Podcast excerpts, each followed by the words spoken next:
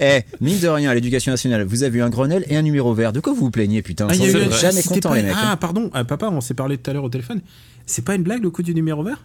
Bien sûr que non, c'est pas une blague. Mais ça, il sert à quoi? Eh bah, rien comme les autres numéros verts. Il sert au gouvernement à se donner bonne conscience, comme les autres Non, numéros mais verts. à quoi ça sert? Genre, si tu l'appelles, ça donne quoi?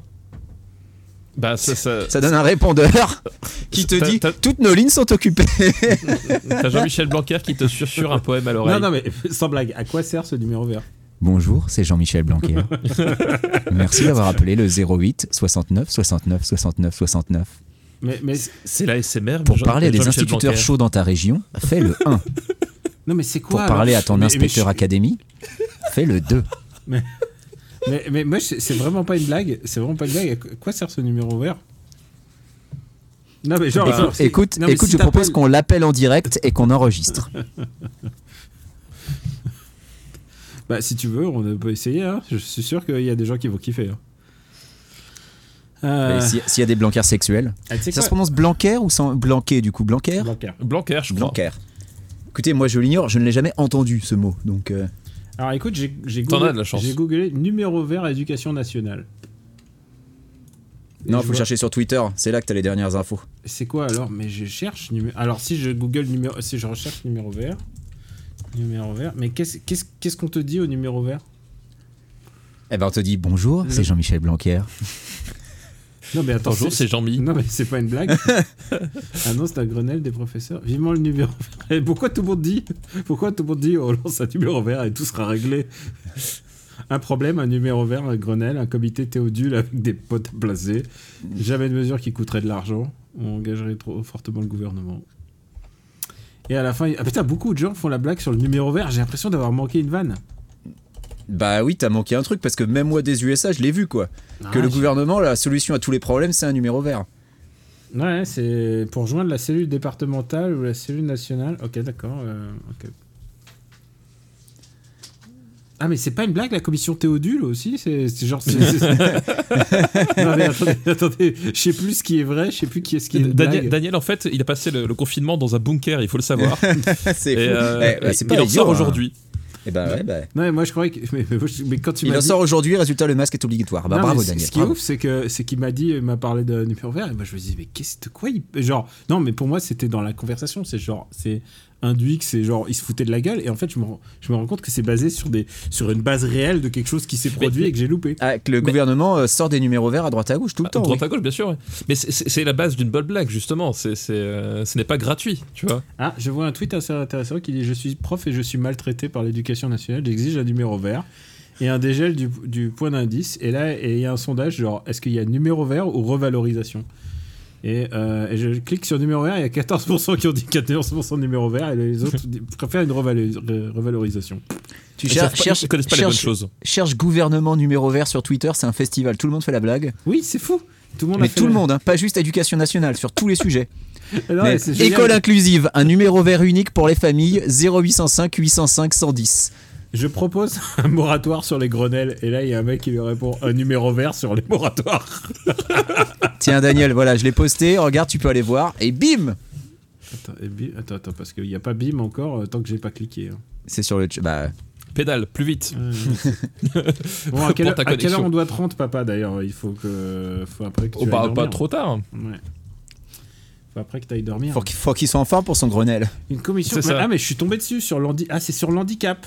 C'est- Le numéro vert, c'est spécifique sur le handicap, mais il y a un Grenelle plus général, et il y aura sûrement un numéro vert qui suivra. Ah, et alors, attends, Blanca parle du sport aussi. Il faut faire le sport à l'école. Mais qu'est-ce que. mais qu- qu- dans quelle Mais il, il- il est ministre des, des sports et de l'éducation nationale. Parce de que l'éducation nationale, de la jeunesse et des sports. hein. Mais il fait. Parce que l'éducation nationale, tu comprends, c'est un sujet qui est assez facile et assez léger. Donc Voilà. il s'ennuie un petit peu, on lui a filé un deuxième Alors, ministère. moi, c'est- moi je, je- je veux Parce qu'il se débrouille tellement bien je veux dans pas faire de, nationale. je veux pas faire de sports planning mais pour moi si t'es ministre du sport tu dois au moins faire un footing par jour quoi ou euh, tu vois enfin faut voir- f- ou, ou au moins faire Oh, des peut-être qu'il en fait. Hein, non, je- peut-être Oh, faire, faire des pompes le mat- faire des pompes le matin et honnêtement Attends, eh, il a, passé, il a passé tout l'été sur des barres parallèles et en canoë-kayak, excuse-moi, il, est qualifié. hein. donc oui ok d'accord ok je retire ce que j'ai dit je- toutes mes excuses C'est- monsieur Blanquer C'est lequel qui faisait de l'escalade avec les photos, qui faisait des photos en plongée en faisant de l'escalade, je me Ah, c'est rappelle Eric plus. Eric. Eric Ah, c'était Eric Wirth, mais ouais. c'est faux mais c'est faux C'est faux, mais c'est faux. alors toi tu sais pas ce que c'est faux mais c'est faux Benji Euh, si, si, je l'ai vu. C'est, euh, c'est, euh, c'était à la télé. euh, Oui, c'était le 14 juillet.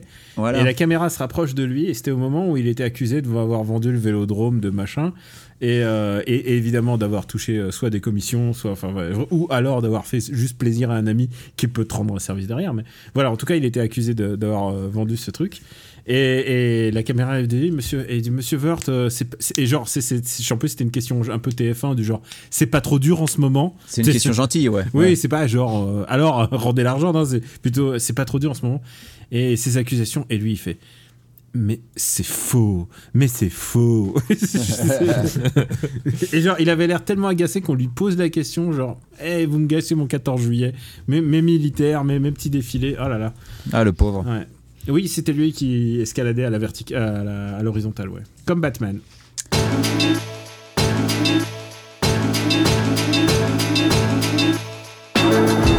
C'était pas mauvais, c'était très mauvais. Voilà, exactement. Reprenons. Pas une gueule de porte-bonheur. Vous savez, les avis, c'est comme les trous du cul. Tout le monde en a un. Bienvenue tout le monde à After Eight, épisode 112. After Eight, c'est le talk show qui déconstruit la pop culture. On y parle de tout. Ciné, comics, séries, bouquins. Et aujourd'hui, on va parler d'un comédien qui nous aura marqué au cours de ces années. Un comédien dont on a pas mal parlé déjà dans After Eight. On va parler bien entendu de Chadwick Boseman qui nous a quittés il y a quelques jours. Et euh, bah pour ce faire, on est tous réunis. Il y a Benji, il y a Papa. Vous êtes tous les deux là. Bonjour les gars. Bonjour, bonjour. Salut Daniel, salut les auditeurs. Et euh, bah on va tout de suite commencer. On va pas, on va pas attendre. On va un peu changer le, le rythme de cette émission. Euh, Qu'est-ce qui rend ce comédien si important et qu'est-ce qui, bah, évidemment on peut comprendre euh, l'émotion suscitée euh, par sa disparition, mais qu'est-ce qui le rend si important au fur et à mesure des années? Lui qui a malheureusement euh, eu une filmo très très très courte. Il est, parti évidemment à, à 43 ans. J'ai envie de dire c'est mon âge et, rien que ça, rien que ça, ça me ça me rend le ça, ça, ça me ça me ça me bouleverse en fait rien, que- d'y penser donc papa d'après toi qu'est-ce qui le rend si flamboyant en fait? Puisqu'on en a parlé il y a pas si longtemps quand on a évoqué euh, un de ses premiers films qui s'appelle euh, 42 42 Voilà, euh, 42. Bah, euh, effectivement, c'est vrai que euh, Chadwick Boseman nous a quittés euh, euh, ben, par surprise pour le coup, parce que voilà, il, il était atteint d'un- d'une longue maladie qu'il a, qu'il a, qu'il a gardé pour lui et jusqu'au bout. Enfin voilà, donc je pense que déjà de toute façon, le, le, le fait d'être cueilli comme ça par un, par un, un destin qu'on qu'on n'imaginait pas, parce que tu as dit 43 ans, c'est c'est quand même théoriquement la force de l'âge. Mais voilà, c'est c'est c'est c'est c'est évidemment le le le le, le, le rôle de euh, T'Challa donc euh, dans dans Avengers quand il fait euh, Black Panther en fait c'est euh, au-delà du film lui-même euh, il a porté le, le, le visage de de ce premier super-héros noir en en tout cas sur un budget euh, pareil sur une promotion pareille parce que bon on peut on, on peut dire qu'il y avait Blade avant mais c'était pas forcément euh, ni la même salade ni le même euh, public hein voilà Oui, c'était pas Euh, tout public Blade. Et puis voilà. euh, pareil, Spawn, c'était pas, c'était pas un bon film non plus. Enfin voilà.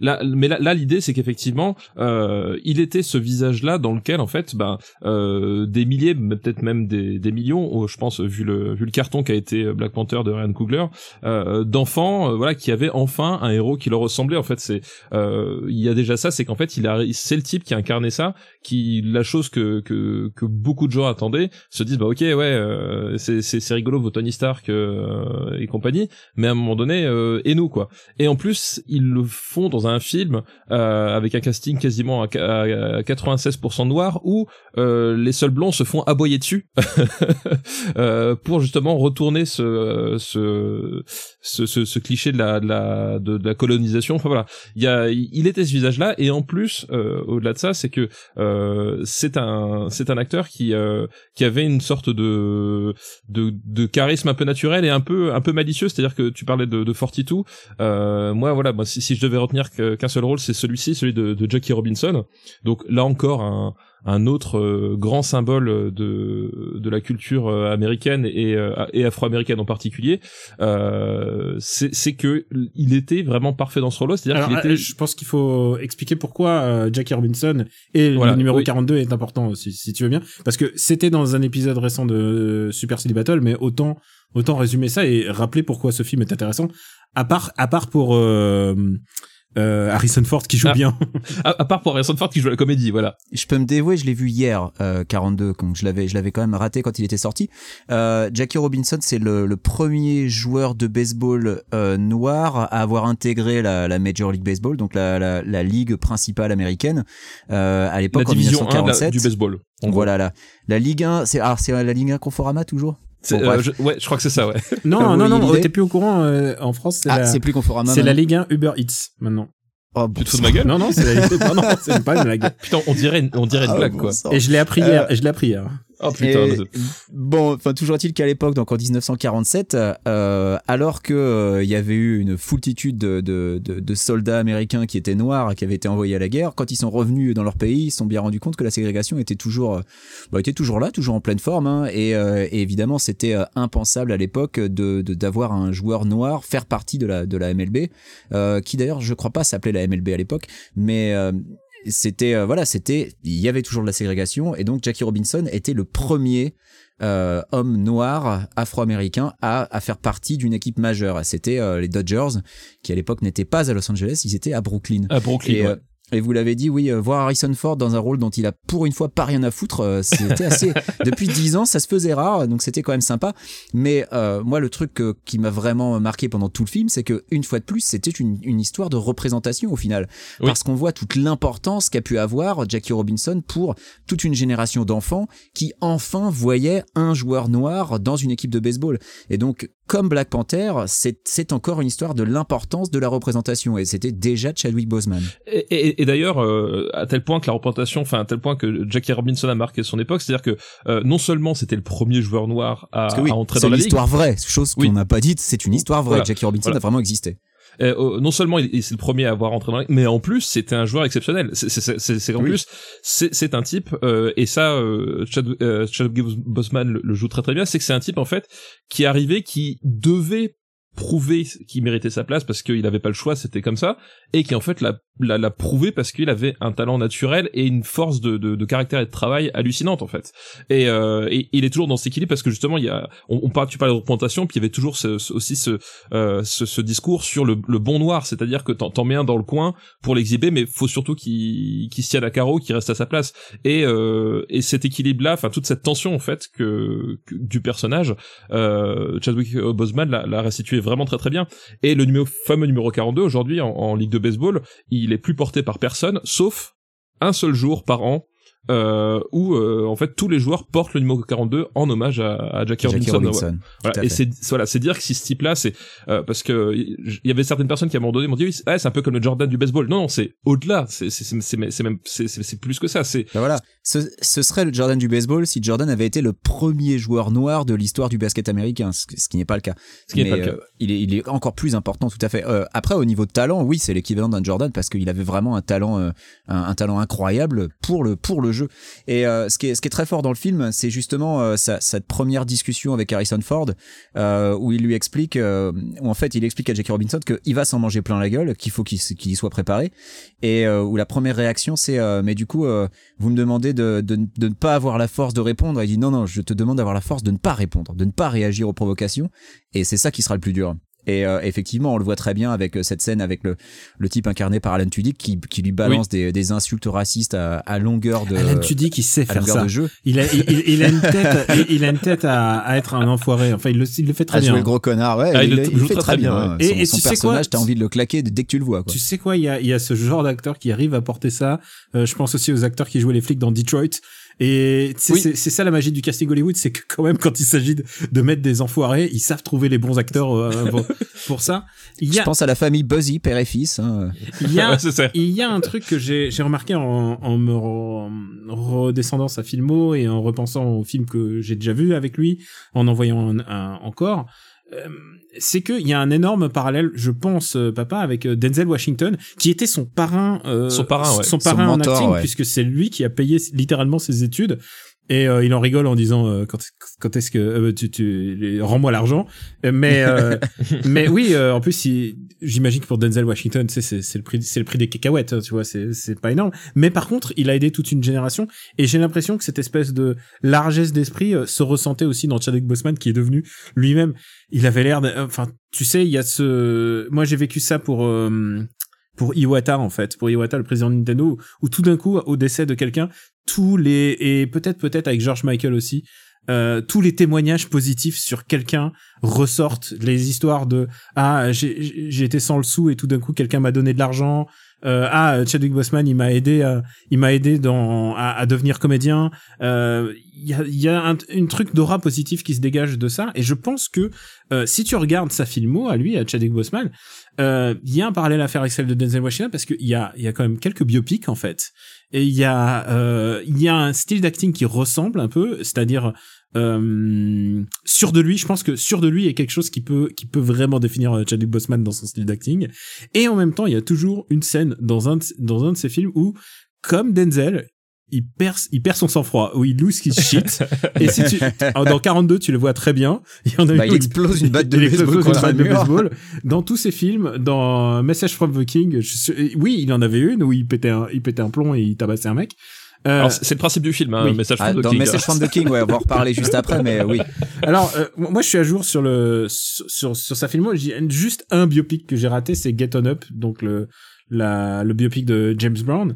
Mais c'est vrai que euh, pour moi, le, le peut-être le biopic le plus important, c'est c'est Marshall. Alors, Marshall, ça a été ma surprise quand je l'ai vu, c'est qu'il est ré- réalisé par Reginald Hudling. Alors, ça vous dit pas grand-chose, mais c'est un mec que dont le premier contact j'ai pas eu en tant que réalisateur, mais en tant que scénariste. Il a scénarisé Black Panther en 2003 ou 2004 euh, lors d'un reboot avec euh, John Romita Jr. Et donc pour moi, c'était un En mec comics, en d'accord. comics, ouais.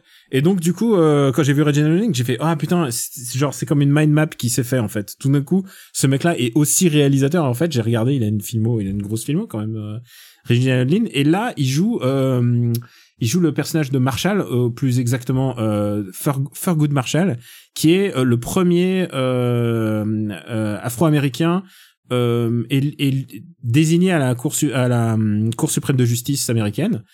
Et, euh, et donc c'est un biopic sur sa première histoire, donc son premier conflit qui se déroule presque au moment de la pendant la Seconde Guerre mondiale à peu près de mémoire. Et euh, et il essaye évidemment d'innocenter euh, un, un un noir qui a été euh, accusé injustement. Et c'est euh, et, et il a vraiment ce côté euh, Denzel Washington à ce moment-là. Je sais pas si tu fais le rapprochement toi, papa. Est-ce que tu sens le le Bah si, bah de toute façon on, on en avait parlé, c'est-à-dire qu'effectivement, euh, moi 32, la première chose auquel j'ai pensé, euh, bah c'est le plus beau des combats en fait. c'est euh, vrai, ouais, j'ai même pas pensé, mais oui, c'est vrai. Remember the Titans en fait, euh, le plus beau des combats. Donc le, ce film euh, avec Denzel Washington qui joue euh, bah, le premier entraîneur noir d'une équipe euh, euh, universitaire de, de football cette fois-ci euh, et qui les mène jusqu'à la jusqu'à jusqu'- jusqu'en finale en fait. Un film d'ailleurs où on retrouve Ryan Gosling en, en jeune en jeune espoir du, du football américain, c'est assez drôle. Mais effectivement moi la- quand j'ai vu euh, 32, c'est la première chose que. Je fais ah oui, en fait euh, la, la filiation elle est euh, elle est évidente et c'est vrai que tu, tu parlais du côté sur de, de soi. Euh, Il y a aussi un truc c'est que euh, et ça il en il en joue beaucoup dans euh, dans, dans son rôle de Black Panther, euh, il a cette espèce de petit sourire à un moment donné justement quand euh, bah, quand tu quand vous parliez de, de confiance en fait, quand tu quand tu sens que son personnage est en position de confiance, alors pas forcément de force, mais en tout cas de confiance, Il a le Il a esp- coin, ouais. voilà, il a ce petit sourire euh, qui est aussi un pur sourire euh, Washington euh, et qui et qu'il arrive à faire sans sans sans être tête à claque. Enfin, il y a vraiment un, un truc très charmant euh, dans le dans le jeu de, de Chadwick Boseman en fait. Et euh, évidemment, on peut pas ne, ne pas parler quand même du, du gros de sa filmo, et en plus du gros de sa filmo, comme, comme tout le monde le sait maintenant qu'il a réalisé en, en étant malade, c'est-à-dire euh, c'est- c'est-à-dire euh, Civil War, Black Panther et, et les deux les deux Avengers. Euh, Il y a, je honnêtement, je, enfin. J'ai du mal à expliquer euh, cette, cette grande perte. Et alors, je me suis replongé dans ce qu'on dit, ce qu'on a dit à l'époque où euh, notre invité était Brice à l'époque, euh, si tu te souviens, Benchy. Tout à fait. Euh, en fait, en fait, le, il y a un, un truc qui m'a toujours marqué dans, dans ce film, c'est-à-dire évidemment, il y a dans Black Panther, pour le prendre en particulier, il y a tout un univers, il y a des moments vraiment géniaux dans ce film que j'adore, le moment où ils sont en Corée et qu'il f- il est l'espion et, et tout d'un coup Chadwick Boseman et, et enfin le T'Challa et, C'est et- ouais, c'est James Bond, quoi. est une ce- ce proposition de. James Bond futuriste et j'ai trouvé ça Ouais. extraordinaire. C'était j'ai- super, ouais. Quand je l'ai vu, j'ai dit mais euh, il, il le faut pour James Bond, c'est ça qu'il nous faut en fait. Mm. Euh, depuis j'ai vu Tenet, alors là je sais plus ce que j'en pense, mais euh, mais en tout cas, euh, mais en tout cas Black Panther a des moments a des moments absolument brillants et on revenait sur ce moment du dernier tiers qui est comme en général tous les derniers tous les films Marvel qui est tout Ah, la, la, la, bou- la bouillie, La euh, bouillie- numérique. la bouillie un Ouais. peu La, la visuel, bouillie euh, numérique, euh, pas belle, ouais. Et, et en fait, et en fait, je me suis rendu compte avec le temps et aussi avec ce que des amis m'ont raconté sur l'effet de Black Panther sur la, sur leur famille, sur leurs proches. C'est-à-dire que tout d'un coup, les petits gamins, euh, eh ben, ils avaient un, ils avaient un référent. C'est-à-dire comme moi, quand j'avais Colossus quand j'étais petit, tout d'un coup, euh, Wakanda Forever, c'est pas n'importe quoi. C'est un truc qui, qui a, qui a marqué bien au-delà euh, du continent américain. Et euh, alors évidemment, on peut y voir le la- l'intérêt financier de Marvel tout d'un coup d'avoir un, un film qui fait un milliard et avec un personnage noir. Mais mais je pense qu'il faut voir au-delà. Il faut voir la portée euh, de ce que ça a apporté aux gens, de ce que ça a apporté en termes de d'identification. Et euh, et en soi, enfin, je veux dire, si s'il n'y avait pas eu Black Panther, s'il n'y avait pas eu un succès comme Black Panther, des films comme Shang-Chi, ils l'auraient même pas mis en chantier en fait. Euh, Shang-Chi, donc qui est le, le Marvel euh, euh, uniquement, euh, enfin, qui vont essayer, ils vont faire l'équivalent euh, de Black Panther, mais dans le monde asiatique. Euh, et euh, c'est euh, Shang-Chi, donc le un super-héros Marvel, mais uniquement arts martiaux. Et, euh, et, ils vont- et Ah voilà. bah, comme Iron Fist alors. Ah, on va en reparler euh, quand je vais parler de New Mutants. Accroche-toi, mon gars. mais, euh, mais oui, oui, il y a un, il y a un, il y a eu un déclencheur, il y a eu un effet déclencheur. Et, et, Et- et, Chadwick surtout- Boseman, la, la portée, euh, la portée Ouais, il de a ses ça. épaules. Lui, lui, et je tiens à dire aussi Michael B. Jordan. Oui, mais en fait, ce qui est, ce qui est, ce qui est intéressant dans Black Panther, c'est que euh, bon, évidemment, c'est un super héros euh, euh, noir porté euh, avec la, la, on va dire le même enthousiasme marketing que, que tous les autres films. Donc ça, c'est déjà quelque chose. Mais surtout, euh, dans Black Panther, en fait, t'as une euh, t'as une vision de l'Afrique qui n'est pas la vision colonialiste d'habitude. C'est-à-dire que on a un pays africain imaginaire, donc le, le Wakanda, euh, qui est un pays complètement autonome, euh, qui est un pays qui a ses propres euh, ses, propres avancées euh, technologiques, etc., qui a sa propre culture et t'as et t'as tout un brassage, enfin le, le- toutes les, les, citations des différentes cultures africaines aussi euh, sont euh, sont sont présentes, c'est-à-dire qu'il n'y a, pas ce côté, il y, a, a pas ce, ce côté l'Afrique en fait, c'est c'est tel qu'elle a été déformée par les principalement les Européens, mais il y a vraiment ce côté et si et si à un moment donné on leur avait foutu la paix, qu'est-ce que ça aurait pu donner quoi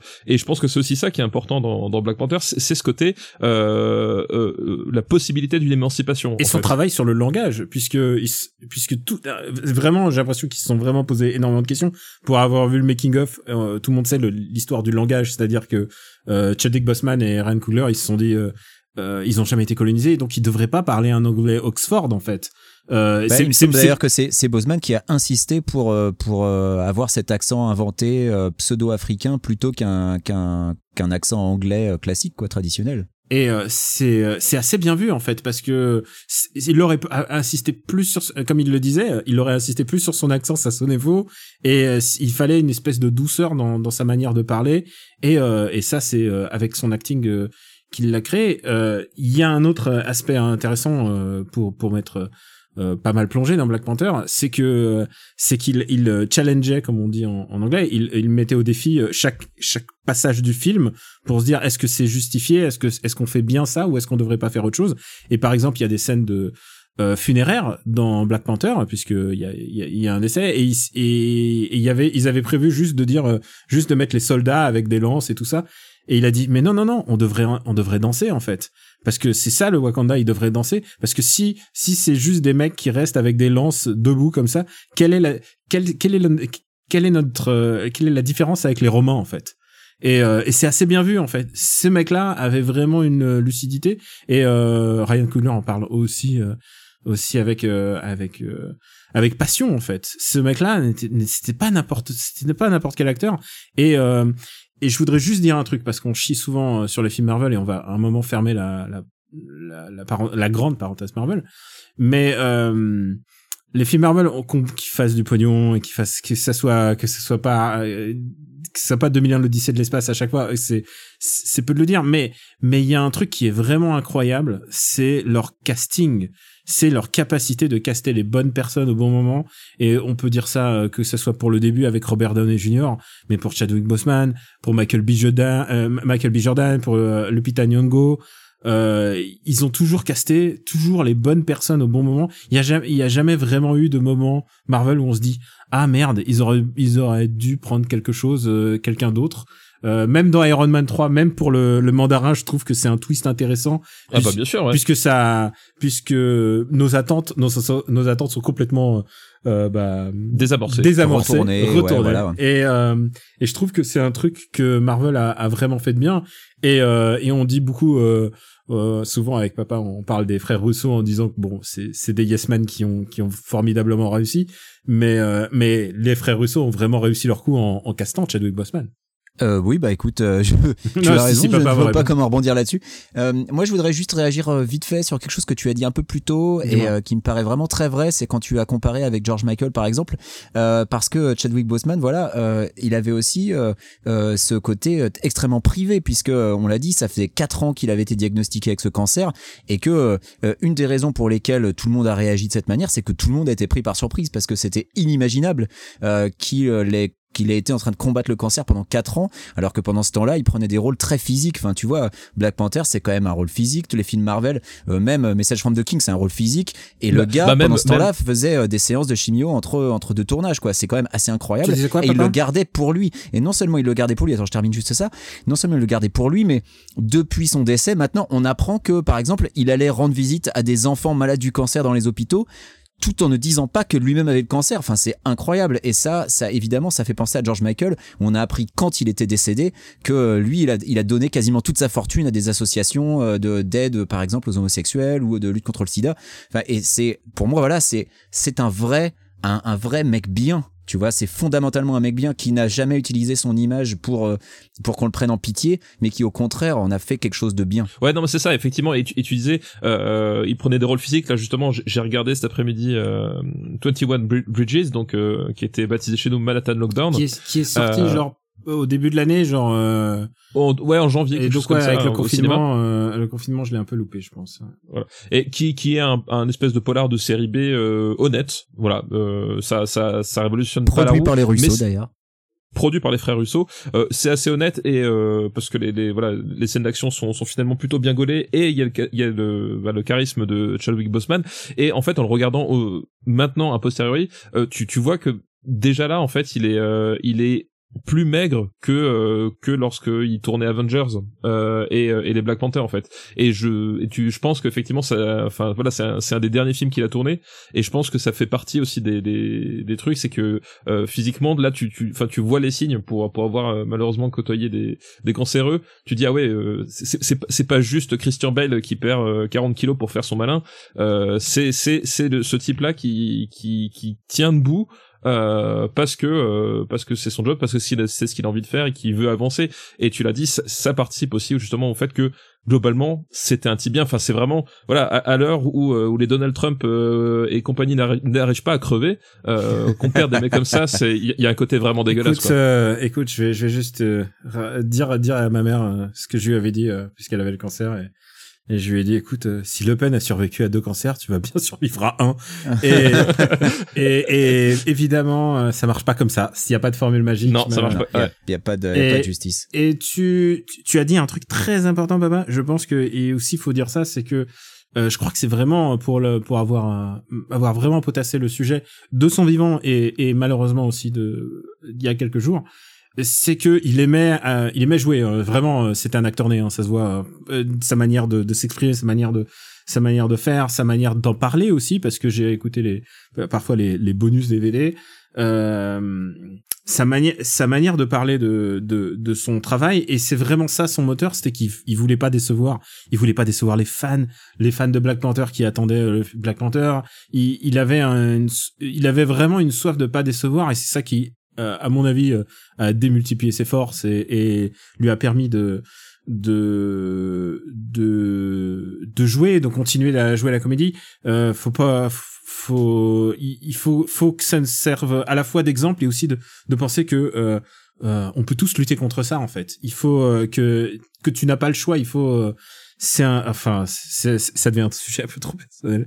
Mais euh, Mais voilà, euh, je voulais juste dire que euh, j'ai vu aussi le, le dernier, son, le- son dernier film euh, sorti de son vivant, c'est-à-dire Da, Da Five Bloods, De Spike Lee. euh, qui est le, le Spike Lee Joint, et euh, où il joue un, un petit rôle. Et évidemment, j'ai été voir euh, ce que pensait Spike Lee en fait de, du, bah, du décès de hum, euh, de Chadwick Boseman et, et euh, il, il était surpris, il disait être, être surpris, donc il a tourné ça là, en, en 2019 et il a tourné ça en Thaïlande dans dans le le, le cagnard. Enfin, tu t'imagines le, le cagnard en Thaïlande Ah, euh, l'humidité l'humidité qui est là aller, pour ouais. pour faire comme si c'était le Vietnam parce que ça se passe ça se passe au Vietnam et euh, il a un rôle important il est en même temps le compas moral de ce film et euh, et ça me paraît incroyable que que que sa sa carrière vraiment trop courte se termine sur ce film là euh, ce, ce film ultra Alors, ultra sera- politique Ce sera pas Oui, le dernier qui va sortir. qui doit sortir Voilà, il y a Rainis Black Bottom euh, euh, qui va qui va arriver a priori dans le courant de l'année encore sur Netflix. Euh, mais effectivement, oui, euh, c'est pas un hasard si euh, ce type-là se retrouve chez Spike Lee. Euh, voilà, Spike Lee, pas de politique dans mes films, évidemment. Vous, Alors, vous, vous euh, savez bien. Ah bah non. Écoute, euh, puisque puisque tu, tu tu as Netflix, vous avez Netflix, je vous encourage à le voir. Euh, c'est un film encore plus politique que le précédent. Et euh, pourtant, le précédent, il se termine euh, avec des images d'archives d'émeutes. Euh, et il euh, il c'est pour le pitcher, c'est l'histoire de de vétérans du Vietnam qui retournent euh, qui retournent sur les lieux de la guerre parce que ils ont enterré de l'or là-bas. Et euh, évidemment, évidemment, les histoires où on va récupérer de l'or, ça se finit. c'est pas, pas génial. Ça se finit généralement pas très bien, j'imagine. c'est un- Et en même temps, ça reste un, un film, film de Spike Lee assez incroyable parce que ça syncrétise tous les trucs de Spike Lee, quoi. C'est-à-dire, il y a de l'humour, euh, il y a énormément de politique. euh, Il y a beaucoup de musique, il y a beaucoup de musique. Si vous aimez, euh, voilà, je, je vous spoil pas, mais si vous aimez le, la Motown, vous allez être servi. Euh, et, et en même temps, euh, et, et c'est une prestation assez incroyable de Chadwick Boseman qui qui joue, euh, comme je te disais, le pas le compas moral, mais en tout cas le compas idéologique. Euh, clairement, euh, clairement, je pense que je pense que clairement Spike Lee se se se reflète en ce personnage, mais ça serait pas impossible qu'il se reflète dans, dans un peu tous les personnages, puisque vraiment ils sont tous sont tous assez complexes et pour vous le pour vous le, le pitcher encore plus fort, hein, encore plus euh, encore plus euh, pour vous recommander encore plus fort de le voir, hein, c'est pas une reco, mais vraiment euh, ça vaut le coup d'être vu. Vraiment, c'est un, c'est un vrai, c'est un vrai Spike Lee intéressant en fait. C'est deux films d'affilée de Spike Lee qui sont vraiment bien et euh, ça me fait tellement plaisir parce que euh, on a déjà répété euh, dans Super Cine Battle à quel point on aime ce réalisateur. Il y a, il y a plusieurs comédiens de The Wire. Il y a Isaiah Whitlock euh, Jr. qui fait Clay Davis, donc euh, ton gouverneur préféré, n'est-ce pas? Exactement. Et il y a Clark Peters, à savoir Lester Freeman, euh, ah qui- putain, mais et oui. c'est vraiment des acteurs Te- tellement le meilleur c'est tellement des acteurs. Alors, c'est pas mon. Ah, Est-ce que c'est mon. Tu sais quoi, on devrait faire un super euh, The Wire Battle en fait. Un super The Wire Battle un jour, c'est vrai. Donc, euh, donc voilà. Est-ce que vous voulez euh, rajouter une dernière chose avant que. Ouais. Je vais parler vite fait de Message from the King parce que euh, c'est une production de Netflix qui a pas forcément été super bien reçue à sa sortie et je pense que je sais pourquoi parce que c'est un revenge movie tout ce qui est de plus classique avec vraiment pas grand chose d'intéressant dedans mais il y a Chadwick Boseman qui fait un accent sud-africain pendant tout le film et rien que pour ça et en fait les acteurs sont vraiment sont vraiment bons globalement il y a Alfred Molina qui est toujours très bon Euh, oui, Alfred Molina, ouais, donc c'est assez surprenant dedans. voilà, donc euh, moi je trouve que c'est un truc qui vaut le coup d'être vu euh, quand on apprécie le genre.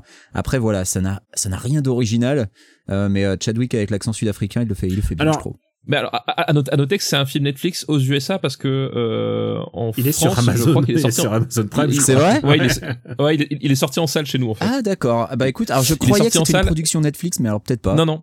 Mais je pense que c'est- une distribution Netflix parce que c'est un film donc de, de Fabrice C'est un film donc, belge. Comme, voilà, comme son indique, c'est un réalisateur belge euh, qui euh, que que vous connaissez sans doute pour euh, pour Calvaire, qui est peut-être son son film le plus euh, le plus connu. Euh, voilà un film pour les amateurs de danse de pingouins, ce- rappelons-le. euh, et c'est et c'est vrai que c'est un film qui qui qui qui a 0% d'originalité, euh, mais qui tient parce que le le- il y, a- il y a des acteurs charismatiques dedans en fait et il y a un côté un peu sec euh, voilà qui fait que euh, ça se suit mais bon après c'est pas non enfin voilà c'est un- ça reste un peu ça reste mieux que God of Egypt si, si jamais vous voulez en voir un Alors, tu sais quoi Moi, je, voilà. moi, je, je suis un mec qui, qui recommande God of Egypt parce que je trouve que c'est un film ultra sympa. T'es Par- aussi un mec qui recommande Speed Racer, Daniel. Mais je je sais pas pense si que t'es un je- mec je- très ah non non non, je pense que Speed Racer est une œuvre de, de fondatrice. Mais par contre, euh, Voilà. God of God of Egypt, je le regarde. euh, c'est c'est comme regarder les Chevaliers du Zodiaque en euh, en Égypte quoi. En, CGI sur Netflix. non non vraiment, il y a un truc vraiment cool dans God of Egypt que euh, Ah, défini cool. voilà. c'est c'est- c'est ça qui Alors plus sérieusement, euh, bah j'en ai, je l'ai évoqué, mais si vous, vous avez l'occasion, Marshall, c'est un film de procès, euh, comme vous en avez vu beaucoup, mais par contre qui renverse le le trope de euh, c'est le blanc qui sauve les gens, c'est l'anti The Help. Donc je sais pas si vous avez vu The Help avec euh, euh, comment elle s'appelle? La deuxième euh, la deuxième la Gwen Stacy de comment elle s'appelle? Euh, j'ai un trou de mémoire Emma Stone. Emma Stone. Et Donc The Help, c'était elle qui sauve euh, qui sauve toutes les, les femmes de ménage noires. Là, c'est le c'est c'est renversement complet. C'est Chadwick Boseman qui est un euh, donc le Turgot Marshall, donc le, le celui qui deviendra le premier euh, Afro-américain euh, à la Cour suprême à la Cour suprême américaine. Et Qui il sauve les femmes de ménage non, blanches. non, il est obligé. Euh, il, est interdit de, parler dans le procès pour une pour entourloupe de procédure et il la- il laisse parler. Il est obligé de laisser parler un avocat un peu nul. Euh, une espèce de, il est un, c'est un juif bedonnant du Connecticut qui n'a, qui pour l'instant plaidait que des histoires de. Joué par Seth Rogen. Non non non, c'est un mec qui s'appelle Josh Gad et qui. euh, Ah oui, Josh Gad. Bah, Josh Gad, je connais bien. Ouais, et qui euh, plaidait plutôt que des histoires genre euh, genre les dégâts des eaux, tu vois, et, les- et c'est pas un mec qui plaide euh, qui plaide pour un, une histoire de et une histoire euh, sordide et là en l'occurrence, c'est un noir qui se fait accuser d'avoir violé une une femme et donc euh, pour ça c'est euh, c'est sinon la perpétuité, sinon euh, sinon la, la la potence. Et euh, et ce qui est intéressant, c'est que Chadwick Boseman donc il est extrêmement sûr de lui. Euh, point point Denzel Washington et en plus il va guider euh, Josh Gad donc pendant tout le procès qui est vraiment nul et lui il va lui apprendre à plaider il va lui apprendre à se défendre et donc c'est lui qui sauve complètement euh, il revient vraiment un renversement des clichés euh, du, du film de procès habituel et même des films de, de sauveurs habituels qui est assez intéressant et basé sur une histoire vraie. Donc ce mec a on a cité au moins trois biopics quand même hein, c'est euh, c'est quand même euh, c'est quand même quelqu'un qui a fait sa filmo basée sur des gens importants euh, de de sa culture et de des gens qu'il avait envie de représenter. Et juste Oui, ça, bah, la représentation, en fait, le- la thématique de la représentation dont on parlait tout à l'heure, en fait, c'est vrai que euh, c'est euh, ça, ça a dirigé sa carrière. hein. ça dirige sa carrière. Et en fait, et aussi, on, on disait, enfin, un point important qu'on n'a pas évoqué, mais c'est que, en fait, quand on voyait Ch- euh, Chadwick Boseman, on, on, enfin, en tout cas, moi, c'est comme ça que c'est- surtout là où moi ça me ça me frappe sa, sa disparition, c'est que tu te dis, ce type-là, euh, il a encore toute sa carrière devant lui. Euh, on, on- va bientôt avoir euh, le, le le rôle qui va qui va le, le, le faire exploser en tant que tel quoi. Parce que euh, Black Panther il, il est un peu prisonnier du rôle malgré tout euh, voilà il y a il y a il y a son son son, son jeu d'acteur mais il y a quand même euh, toute la toute la machinerie euh, Marvel derrière qui fait que euh, ça reste aussi ça reste Black Panther peut-être avant Chadwick c'est le Boseman personnage plus que lui-même, oui, bien sûr. voilà, voilà. Et, et, et- là, on se disait justement, bah, ce type-là, il a le potentiel, comme Michael B. Jordan, en fait, on se dit, euh, un jour, ces types vont vraiment exploser dans un rôle qui va être le leur et qui vont faire, enfin, voilà. Et on se disait, ce rôle, il va, il va bientôt arriver, il va bientôt tomber. Euh, et ben, et ben là, non, enfin, il y a vraiment ce côté. Et Michael B. Jordan a Creed, hein, quelque part. quoi. Michael B. Jordan, il a un petit peu ce rôle oui, avec Creed. c'est vrai, ouais. C'est Michael B. Jordan a Creed, bah, autre film de Ryan Coogler, donc le réalisateur de Black Panther. et, Michael B. Jordan a survécu à Fantastic Four je peux vous dire qu'il peut survivre à tout euh, et juste et juste pour vous dire que pour Marshall euh, en, en bonus euh, dans le rôle dans le rôle du, du juge passablement raciste et intransigeant euh, c'est James Cromwell et qui tu voudrais qui Oh, tu voudrais James Cromwell. plus que James Cromwell que j'adore il doit avoir 80 piges euh, rappelons-nous ra- ra- rappelons-le euh, on aime on aime James Cromwell tout, je, genre je, je veux qu'il vive pour pour l'éternité j'adore cet acteur putain Ah bah ouais, non Et mais. James Cromwell, il a survécu une saison de 24 où il joue le père de Jack Bauer, alors il peut survivre à tout lui aussi. c'est vrai oui, c'est vrai. Les gars, je vous propose de passer euh, de maintenant qu'on a qu'on a rendu euh, euh, bah, cet hommage à Chadwick Boseman et qu'on invite les gens surtout à, à se pencher sur, sur le reste de sa filmo, euh, à parler de, de films un peu moins bien De films. euh, un peu moins bien. Écoute, c'est bah- c'est difficile pour moi. Je peux pas dober. Je l'ai pas vu et je sais toujours pas quand est-ce que je pourrais le voir. Donc, euh, Alors moi je donc garde. vas-y Daniel, c'est toi, hein, c'est je ton choix. garde, je garde mon ticket précieusement pour prouver plus tard que j'ai vu le dernier Ce film. film a existé et tu l'as vu. Que j'ai vu le dernier film avec le logo de la 20th Century Fox. Ouais, Je pense que c'est le dernier. Est-ce que c'est le dernier? Je sais pas. Est-ce que ça va être le dernier que j'ai vu? Je sais pas. Et euh, et alors quand je l'ai vu, je me suis dit bon, c'est pas le pire des films X-Men, mais il y a plein. En même temps, il y avait de la marge hein, quand même. non mais le truc c'est que c'est que C'est-à-dire que entre Logan et Dark Phoenix, il y a quand même un delta assez important, tu vois. Donc, euh, il tu- y a, C'est ça, il y a exactement. beaucoup ouais. d'années qui se sont écoulées entre la production de ce film et finalement il semble que Bah, les, les acteurs sont à la retraite aujourd'hui, je crois, c'est ça. hein. exactement. Il semble que Maisie Williams, Josh- elle est arrière-grand-mère, je crois. hein. Je crois qu'elle joue dans Game of Thrones 6, tu vois. Alors. Ouais, ouais. Qui se déroule 200 ans après la série HBO. Mais en gros, euh, oui, en plus, ce qui est bizarre, c'est que bah, les comédiens, ils peuvent pas faire la promo parce qu'il n'y a pas de tournée de promo puisque c'est Covid et tout ça. Et les comédiens, ils Et sont, qu'ils ont oublié qu'ils ont tourné dedans. ils sont surtout. tous passés à autre chose. Et surtout, Josh Boone, le réalisateur, était passé à autre chose puisqu'il avait réalisé le film. Et puis ensuite, il a été gelé au moment du rachat euh, de la Fox par Disney. Donc, euh, c'est grâce à Disney qu'on voit ce film aujourd'hui parce que c'est Disney qui lui a dit termine-le. Mais je crois que Fox- même Josh ouais. Boone, il avait abandonné euh, le- l'espoir que son film sorte, surtout qu'il y avait eu des reshoots et que lui, il était Ah non, plus alors- impliqué et que finalement, alors- il a été re-impliqué. Justement, Josh Boone et euh, et euh, je sais pas si Disney a, a parlé, mais Josh Boone dit c'est le film définitif. C'est euh, Disney. C'est le Disney sien. m'a Oui. Disney m'a permis de faire mon film original parce que il voulait m'imposer euh, des reshoots. Il voulait donc c'est vraiment son film. Ouais. Euh, Ah c'est ce que je dis, c'est que, que la, la Fox Ouais. voulait faire des reshoots et qu'au final, Josh Boone, il, est- il s'était un peu désolidarisé Fox, du truc oh, et qu'au final, quand Disney genre, a récupéré le truc, Josh Boone a été réimpliqué. Alors, euh, alors je vais, vous, je vais vous parler des New Mutants que j'adore. J'adore les New Mutants. Les New Mutants, c'était c'était à l'époque où il n'y avait qu'un seul comics X-Men par mois. Et ils se sont dit, eh, si on Ça faisait date, un hein, spin-off, mais- C'est- ouais, c'est, ah bah, c'est, j'étais gamin. Euh, si on faisait un spin-off avec des, des ados, parce que pour que les ados ils puissent plus s'identifier, donc c'était les New Mutants, c'était les jeunes X-Men en fait. C'était, sauf qu'ils ont jamais, euh, jamais vraiment gradué, hein, tu vois, ils sont, ils sont toujours restés euh, Ah, ados. c'est comme Bart et Lisa Simpson, ils grandiront jamais. Un petit peu. Et, euh, et c'est euh, basé sur une histoire assez connue, euh, d'ailleurs, un- une histoire assez connue qui est dessinée par euh, Bill Sienkiewicz, donc très très très très beau dessin, et, euh, et écrit euh, par Buck McLeod. Et euh, et il y a il y a un petit souci. Il y a un petit souci, je vous cache pas, c'est que tous les personnages, sauf sauf quelques-uns, ils sont. Genre tous les personnages y sont. Ils ont gardé tous les noms parce que dans X-Men ils changent tout, ils font de la merdasse et tout ça. Mais euh, genre il y a, des il y a des X-Men euh, porc épic, euh, tu sais pas ce qui tu sais pas d'où ils sortent. T'as des X-Men qui t'as des X-Men qui font du feu mais c'est pas pyro. Il y a des X-Men qui font de la glace mais c'est pas Iceman. Ah, mais moi, moi, je repense à Dark Phoenix avec euh, le, le mec dont le pouvoir c'est de faire des lames de rasoir avec ses dreadlocks. Ça, c'était Ouais. incroyable. Ah putain, oui. Bah ça c'est pas dans les X-Men mais voilà, ils se cassent le cul à faire des, des trucs originaux pour le cinéma. Là, tous les personnages, ils sont mentionnés par leur vrai nom. Euh, donc il y a Rain Sinclair, Iliana Rasputin, il y a Sam Guthrie, euh, Danny Moonstar donc qui est l'héroïne, le point de vue de, du film, et euh, euh, Roberto d'Acosta donc euh, qui fait Sunspot. Et euh, ils ont pas forcément leur nom mentionné, leur, leur nom de code, puisque c'est un origin movie, puisque en fait tous ces personnages, c'est pas comme ça que ça se passe dans la BD, mais tous ces personnages sont dans un asile et ils vont apprendre à se connaître. Ils sont dans un asile qui les empêche de sortir et ils ont tous des pouvoirs. Et euh, au fur et à mesure, tu découvres que l'asile, bah en fait, euh, ils sont pas très sympas en fait. Il y a un champ de force, tu peux pas sortir. Et, euh, et donc tous les personnages sont là. Ils ont tous leurs pouvoirs. Mais vraiment, c'est d'une fidélité. Je n'ai jamais vu ça hein, dans un film de super-héros.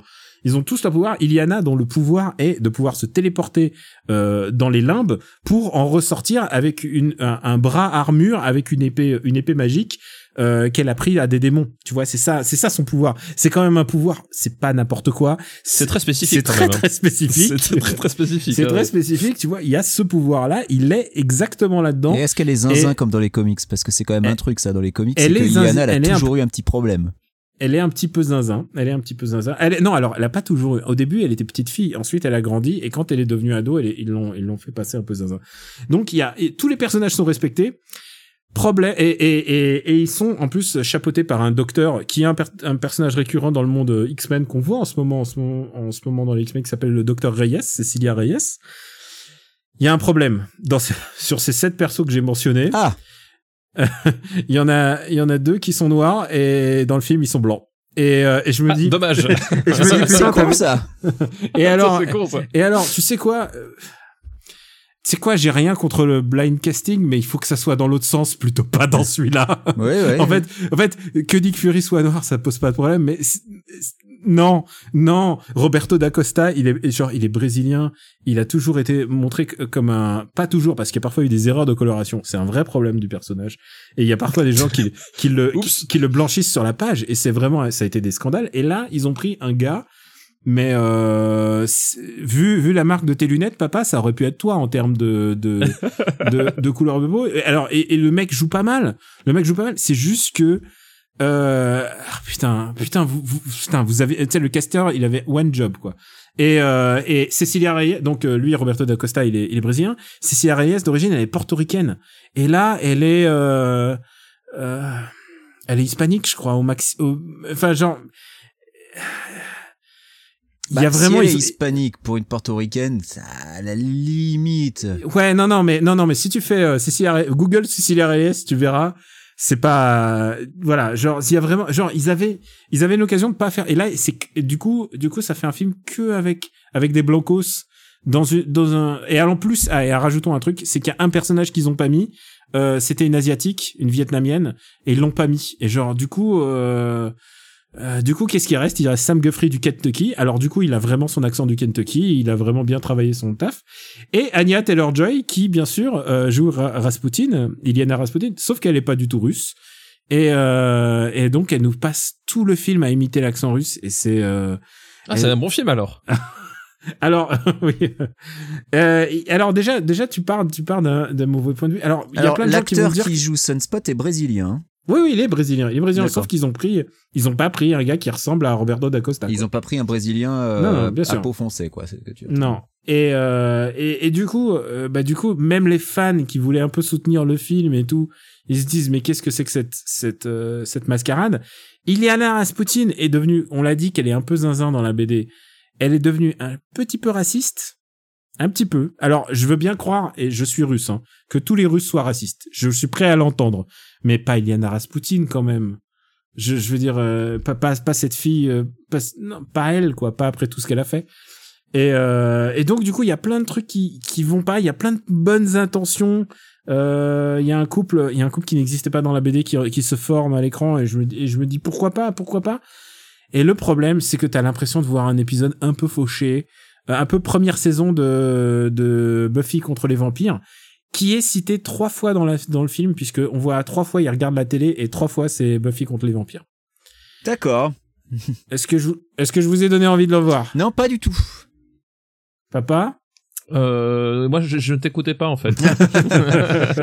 tu sais que tu vas être obligé de le voir parce que sinon, sinon c'est moi qui vais le classer tout seul dans oui, je sais bien. dans le je sais classement. bien. Tu sais parce qu'on va bientôt faire le classement. Mais, euh, mais, mais moi, moi, il c'est effectivement déjà, il y a, il y a le point euh, mauvais accent russe. Attendez, Moi, il quel remonte classement vous allez faire classement. Vous allez faire un classement du X-Men verse non, un classement de, de tous les Des blockbusters, blockbusters. qui sont Et- sortis cet été. Et ça va, ça va aller super ce vite. Ça va aller super vite. c'est- Oui. Ah bah non, Une émission de 20 heureusement qu'on va rajouter Netflix avec euh, euh, Vin Diesel, avec- enfin le Vin Diesel. Ah, Bloodshot, il- Bloodshot. Bloodshot. euh, Il y a eu quoi d'autre euh, Bah alors, du Il coup, y, a- il y a eu Old, Old. Guard. Il y a eu Old Il y a eu All Guards, il y a eu Tyler Rake, va y avoir Mulan. il y a tout un tas Voilà, de films qu'au enfin. final on n'avait pas classé dans le vent. Voilà, oui, exactement. en fait, on aura plein de surprises euh, dans ce classement. Et, et, et qui aurait cru Il y aura du Mutants. Alors Qui aurait cru qui sera dans là. Alors, je veux dire, faut dire un truc, c'est que euh, il a été, il a été, c'est le, euh, il a été sacrifié, hein, euh, New Mutants, le sortir comme ça face Ah à oui, face je- à je Tenet. pense- Enfin, ils auraient Je pu le pense qu'il sortir en direct vidéo s'en- aussi. Hein. euh, Ils l'ont sacrifié à la il moitié. voulait s'en quand même. débarrasser. Hein. Ouais. Je pense qu'il voulait s'en débarrasser, de genre euh, ah ouais, on, va, voir ce que ça donne quoi. Mais euh, oui, je crois qu'il n'y a pas eu de réel effort pour pousser le film. Hein. euh. Je crois pas qu'il, je sais pas si ça va se. Alors, ça a l'air très fauché, mais ça a coûté quand même 60 millions. Euh, donc, je sais pas. Et alors, ce qui est rigolo, c'est qu'il y a, y a des tout petits euh, indices qui laissaient suggérer qu'ils voulaient faire des suites. Et, euh, et j'avais lu des interviews qui voulaient faire euh, John Hamm qui, euh, qui arrive en Mister Sinister ou un truc un peu un peu fou quoi pour euh, pour genre un caméo pour le 2. Ne restez pas jusqu'à la fin de la du générique de fin, il y a pas de il y a pas de teaser de du suivant. Il y a Non, non, non, je pense que je pense que c'est un one shot et je pense que plus personne ne veut en parler, même même les comédiens impliqués, je pense hein, ils sont Euh, et c'est con parce que je pouvais sentir quelque chose. Je pouvais sentir euh, une espèce Le il y caca, avait une âme- moi aussi je peux le sentir, hein. t'inquiète pas, c'est pas dur. Non, mais il y avait une âme. Il y avait une âme là-dedans. Il y avait une âme euh, là-dedans. Je pouvais. Je, je, je vois ce qu'ils auraient pu faire pour changer, pour que ça, ça soit mieux, même en restant aussi fauché. Non mais euh, ce qu'ils auraient pu faire c'est euh, s'en tenir à l'idée de départ d'en faire un vrai film d'horreur au lieu de sortir un truc PG-13 Ah. déjà. J'oublie, j'oublie, j'oublie ce détail. Pour un film d'horreur, ça fait pas peur. Bah oui, non mais voilà. Ça, pour un film d'horreur, genre il y a pas, il y a pas, il y a même pas de, de porte qui claque et tout ça. non mais parce que parce que l'idée d'utiliser euh, euh, le, le- le- la trame d'un film de super-héros pour faire un film de genre, elle est superbe, mais il faut s'y tenir quoi. Et là, un film d'horreur PG-13, bah c'est pas possible. Enfin voilà, c'est c'est dommage. Oui, voilà. En fait, le truc, c'est que, c'est que ça manque soit de gore, soit de. Il y y a plein des. Enfin, je veux dire, oui, c'est un positionnement un peu con, quoi. Mm. C'est-à-dire, c'est un film d'horreur pour les enfants, mais. pff, euh, ah, ouais. Ça contente personne au final quoi. Euh, non, c'est peu, peu de gens, peu de gens, je Ah, pense. hein. alors c'est possible de faire des bons films d'horreur pour les enfants, hein, mais euh, faut avoir du talent. Oui. Euh, je, je pense à Coraline par exemple, qui est Ah pour oui. moi un, un, super film d'horreur pour pour enfants, mais euh, mais faut du talent. Et euh, l'étrange Noël de Monsieur Jack aussi. Euh, dans- Oui, tout à fait, Dans ouais. certains, certaines mesures, c'est un film d'horreur pour enfants. Bah, on- on- en- deux films d'Henri Selick. Ouais, voilà. comme- C'est marrant. cherche, pas, cherche pas, c'est lui. Cherche pas, c'est lui. Et, euh, et juste pour terminer sur l'actu, j'ai vu Tenet et on, on pense qu'on va faire un épisode euh, un peu plus tard, euh, soit un spécial de Super Ciné Battle, soit on fera. Ouais, faites ça Bon, dans Super Ciné Battle parce que voilà, moi j'ai toujours aucune chance de le voir donc. Moi, moi, Tenet, en fait, j'attendais d'avoir un créneau pour le voir avec ma fille, tout simplement. Donc, euh, ah, écoute, je serais très curieux d'avoir son avis. Et, et a priori, j'y vais euh, Est-ce que- mercredi. est-ce qu'on je peut pense. avoir plutôt ta fille que toi pour l'épisode Ah, alors, je, je, je- je peux lui demander, mais je pense qu'elle, euh, elle ne voudra pas s'exprimer au micro. Ah, tu es sûr? Ah, fais, Ah. ah, fais tonton, fais Ah, putain. tonton. euh. Un jour, elle, elle va arriver, elle va, elle va, elle va te prendre par derrière et te briser la colonne vertébrale. Alors, Oh. il faut que je dise un truc, c'est qu'il s'est occupé de mon fils et quand il faisait mon fils qui parle, il faisait exactement la même chose. Ah, fais, fais, fais, fais pas Ouais, de mais alors ton fils, je pense que s'il l'entend tout de suite là maintenant, il s'en bat les steaks. Alors que sa fille, il y a moyen qu'elle le prenne mal. Non, tu rigoles. On s'ent- on s'entend très bien. On s'entend Ah très oui, bien. oui, bah parce que t'as jamais entendu l'imiter comme Sylvestre le chat, quoi. Mais si, mais si, si, si, si. Bah, et justement, c'est parce que je pense à, pour moi, euh, papa, c'est Sylvestre et, et sa fille, c'est, le petit, c'est Junior. Et C'est le petit Sylvestre. Est-ce, est-ce que vous avez d'autres actus? Euh, comment se va, va la rentrée, papa? Elle a quoi? La rentrée. euh, Je Non, sais mais pas. euh, son parles. internet va encore lâcher. Arrête. Oui, la Alors, dernière fois que il faut que je dise un truc pour avoir enregistré, euh, pour avoir travaillé un petit peu euh, depuis chez papa. Euh, Daniel qui veut nous faire je- croire qu'il a travaillé. Non, mais j'ai, non, non, j'ai un peu bossé, mais. Tu sais, j'ai- vu Daniel travailler, c'est-à-dire qu'il s'installait dans le canapé et au bout de deux minutes, il ronflait. Voilà. C'est- Ah, ça c'est Ah ouais, vrai. ouais, ouais. ça c'est vrai. Ça c'est vrai. Et ben tu sais quoi euh, Mais, mais j'ai quand même travaillé quand même.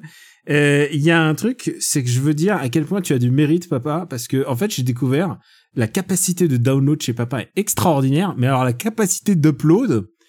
Et Ah oui, euh, c'est euh, c'est c'est genre, C'est genre, je c'est me parce qu'en dit, montagne, il y a une pente. Donc quand ça descend, ça va. Mais quand il faut monter, c'est compliqué. Alors, c'est la capacité de d'upload de, de papa. je- genre, je pense que tu, tu, tu es deux fois plus méritant de faire des podcasts avec nous euh, que, que nous qui, qui avons la vie facile. Bah oui, vous avez la fibre, vous êtes, vous êtes euh, des bourgeois. J'ai pas la fibre, moi, ça Mais va on n'est pas. pas, hein. on n'est pas des bourgeois, ça coûte pas plus cher, hein, c'est juste qu'on n'est pas loin de... J'habite un pays du tiers-monde de l'internet, moi, je te rappelle. hein.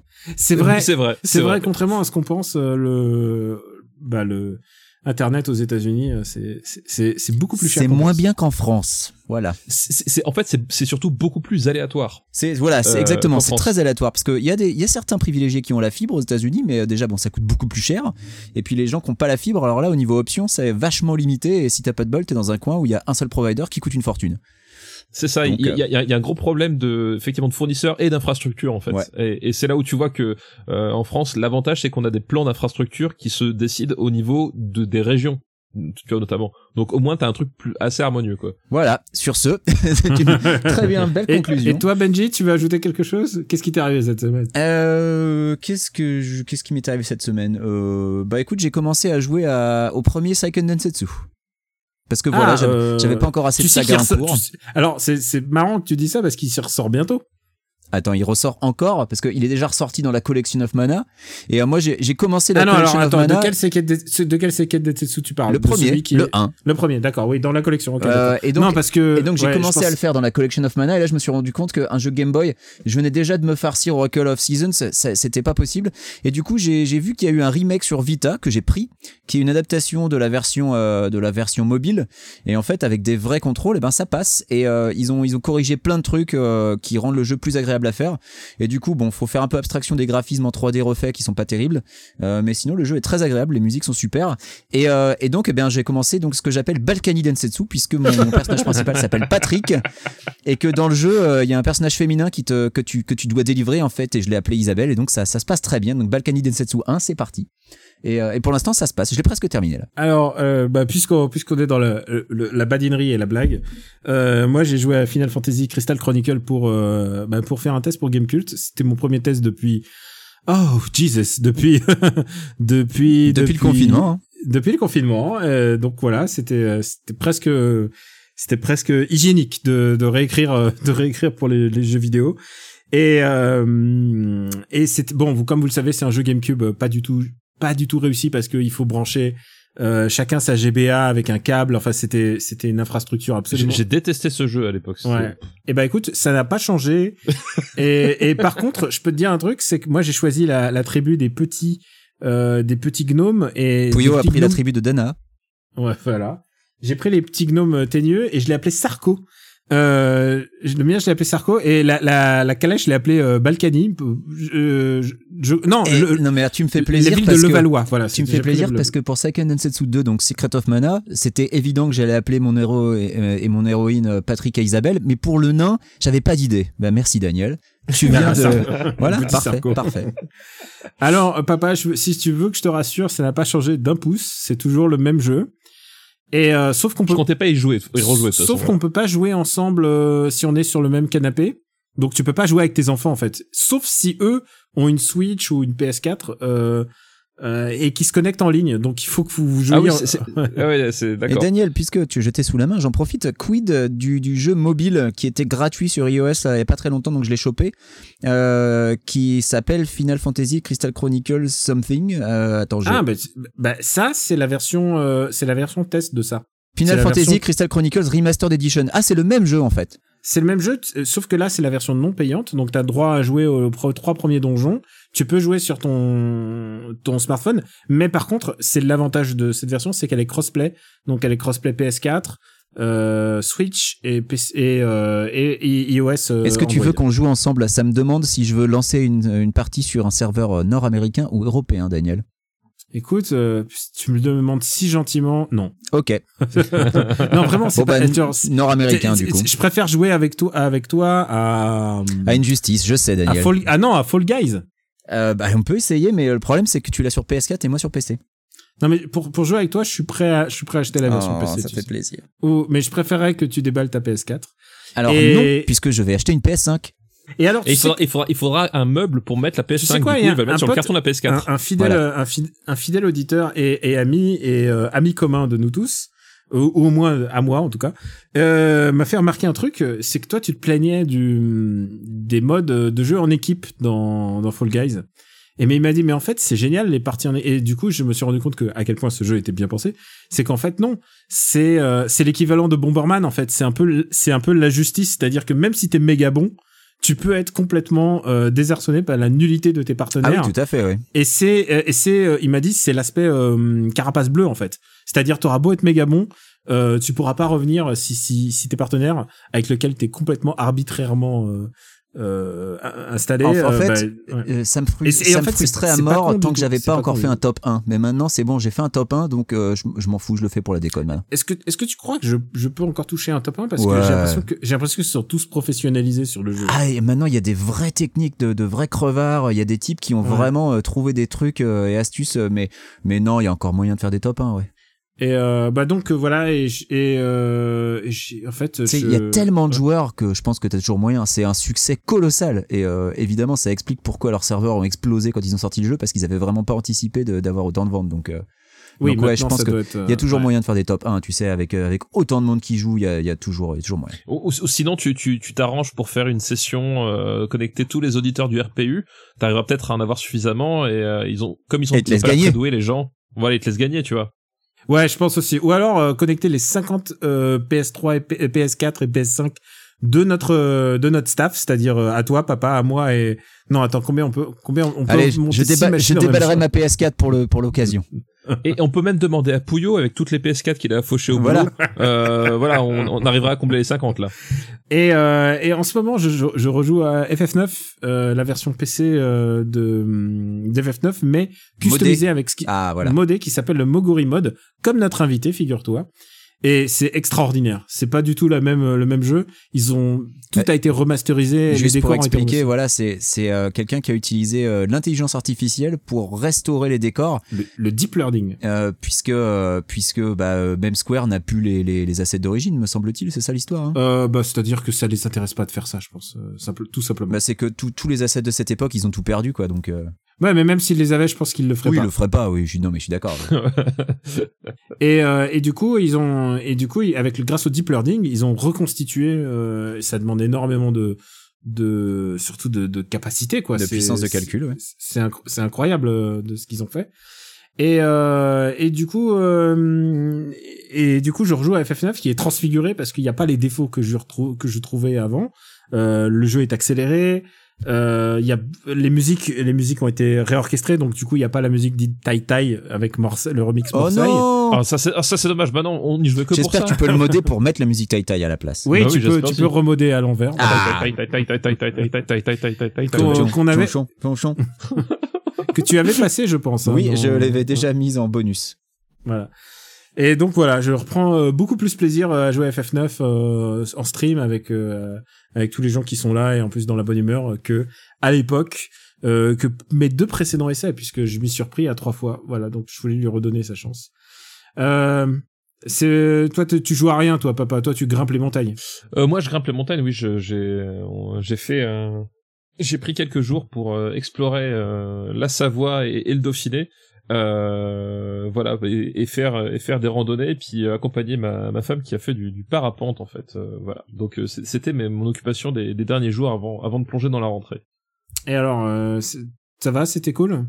Ouais, ouais, bah, c'était cool. ouais, c'était cool. Bah, on, du coup, on, on, on dormait, euh, on dormait ce, dans à la belle étoile, dans des sur, sur des cols ou des choses comme ça. Euh, on, a vu des levées de soleil, on a fait des, on a vu des, euh, fait des photos de nuit, on a fait, enfin voilà, c'était, euh, c'était assez cool, quoi. Lo- Loin de, loin de, loin de tout. Et euh, je voudrais ajouter un dernier truc. Allez voir Akira. Genre Akira passe, euh, c'est c'est le moment, c'est le moment pour pour emmener les gens qui l'ont pas vu. J'ai emmené deux personnes qui n'avaient jamais vu Akira. Euh, je suis je suis trop je suis trop heureux de partager euh, ce moment de cinéma avec euh, avec d'autres gens. Et tu sais ce que ça me fait penser, papa, c'est que beaucoup de gens nous disent que on a parlé 4 minutes d'Akira. euh, puisque c'était un des premiers épisodes de, Ah oui. de Super Ciné Battle. Donc, Moi, je qu'on- n'en qu'on dévore pas. Il faut remasteriser les premiers épisodes de Super Ciné Battle, reprendre les vieilles listes et prendre du temps pour parler des films sur lesquels vous avez passé 30 secondes, quoi. Mais est-ce que jusqu'- jusqu'à où on fait ça? Oh, bah. Les 10 premiers épisodes Oh, je sais pas. Enfin, on peut, on peut demander aux auditeurs. hein, Déjà, on peut faire les, les, trois premiers. Déjà- je pense que le zéro, le zéro, c'est sûr. Non mais déjà remasteriser Oui, les trois premiers zéro, ouais. épisodes, ça va vous prendre 25 épisodes. Donc euh, voilà. Oui, c'est ça. Oui, vu notre rythme actuel, effectivement, je pense que Attends, ça- bah, attends, j'ai envie, je, je reprends la liste devant moi. Je suis, je suis en train de me, je reprends la liste devant moi. Je vais voir quels sont les films qu'on a vus, euh, par Non, exemple. mais genre le, premier épisode, il y avait une liste à moi, je crois qu'il y avait Ghostbusters, les Goonies et Gremlins dedans, donc euh, Ah. évacué en deux minutes, donc euh, laisse tomber quoi. Ah, attends, je suis en train de voir. That's what she said. Euh, l'épisode 0, on a eu, l'épisode 0, on a eu Blade Runner. qui est cinquième encore. Euh, Back to the Future, qui est quinzième. Ouais, c'est vrai. On a eu Predator. On a eu, euh, je regarde tout ce qu'il y a zéro. Who Framed Roger Rabbit, qui était notre, euh, qui était notre, euh, je crois que c'était notre référence ou non, c'était C'est Ghostbusters. Ghostbusters votre référence. C'était des Non, mais ça va, Ghostbusters. que, que des films mineurs, donc ça va aller vite. Blues Brothers. Blues Brothers, c'est The Goonies Ah, Goonies c'était moi, je me rappelle, je l'avais souvenu. et Monty Python, le sens de la vie. Over the Top, qui est donc ah putain, Over the Top était déjà dans le zéro. Et ouais. Bah, et oui, ouais, parce que c'était votre, euh, c'était votre limite basse over the top. Hmm. Oui, Beetlejuice. non, non, c'était Cyborg votre référence basse. C'était Cyborg. exactement. Beetlejuice, euh, Top Gun et Willow. Oh putain, on a et Bloodsport. Et comme, comme- on a parlé de Bloodsport dans le premier et Little Shop of Horrors dans le zéro. Putain, mais on a et Cocktail et Legends. Oh là là là là là là et Cyborg. Oh là là là là là là. On- on- et on a de quoi, on a de quoi tenir une année entière Voilà. à remasteriser Je compte sur 1. vous pour passer deux heures sur Cocktail et Cyborg et puis cinq minutes sur Blade Runner. Alors, les... C'est clair. vous voulez que je fasse l'épisode 1 Il y a Akira déjà. Il y a Akira. le- euh, Il y a ensuite E.T. Bah ouais, bah qu'est-ce que tu veux? Non mais c'est c'est ce que je vous dis depuis euh, depuis Il des y a les. Ran. Il y a Ran. Il y a Aliens. Les premiers épisodes, ça ça ça débitait euh, au Ah, kilo. et tu sais ce qui- tu sais ce qu'il y a eu, euh, papa, euh, qui est 168e euh, maintenant, euh, qui était dans le premier épisode? Non, je me rappelle pas. L'Empire contre-attaque. Ah oui, ah c'est- c'était déjà là. N'empêche, la légende s'est for- s'est forgée très très vite. Oui, c'est vrai en plus. Mais du Ah, coup, mais c'est ça que le plus rigolo, jamais c'est que non seulement tu l'as mal classé, mais en plus tu l'as expédié en 10 minutes quoi. Ah non, il a, il a, il a sa juste place. ouais. Euh, il est au-dessus de Karate Kid quand même, euh, qui était Non, dans non, le premier il, épisode. il a sa juste place. Karate Kid était dans le premier épisode déjà. Et euh, Balade de Narayama. Putain, on faisait, on faisait quand même des, des cinémas intello déjà dans le premier, des premiers épisodes. Bah oui, Euh, Back euh, Cyborg, Over the Top. oui, c'est ouais. ce, voilà, c'est ce que je veux dire. Voilà, Back on a- to the Future 2. c'était L'ours.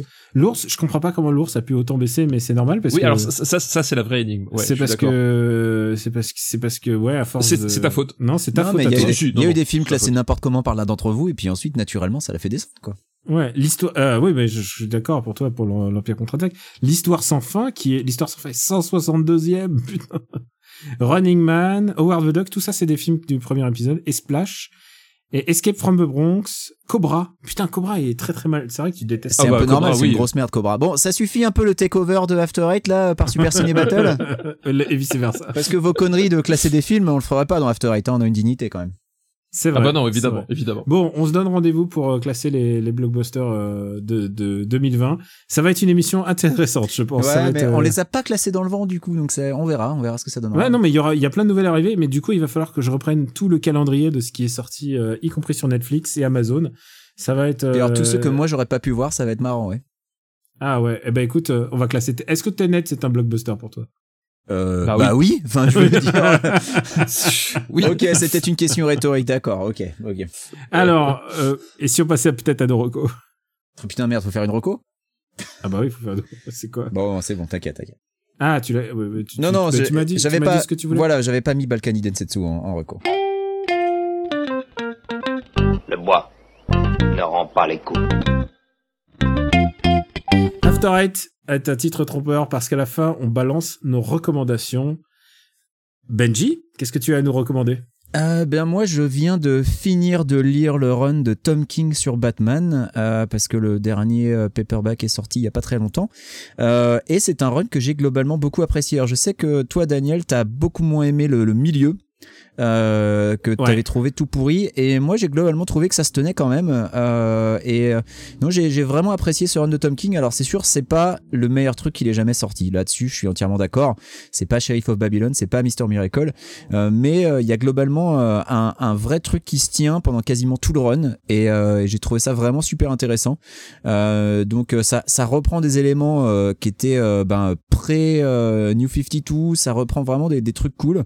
Il y a des idées qui viennent de Morrison. Enfin vraiment il a, il a réussi un beau travail de, de synthèse parce que faut le dire, c'est facile d'être perdu sur les runs de Batman entre bah, Rebirth, The Button, toutes les conneries qu'a pu faire DC euh, avec New 52 et tout ça. Euh, donc globalement, celui-là se, se tient, euh, se tient plutôt bien.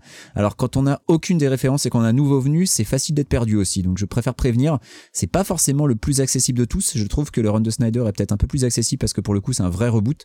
Euh, mais mais j'ai trouvé ça vraiment super correct. Euh, en plus visuellement c'est c'est globalement magnifique. Enfin il est, il est bien accompagné euh, pour le pour le coup.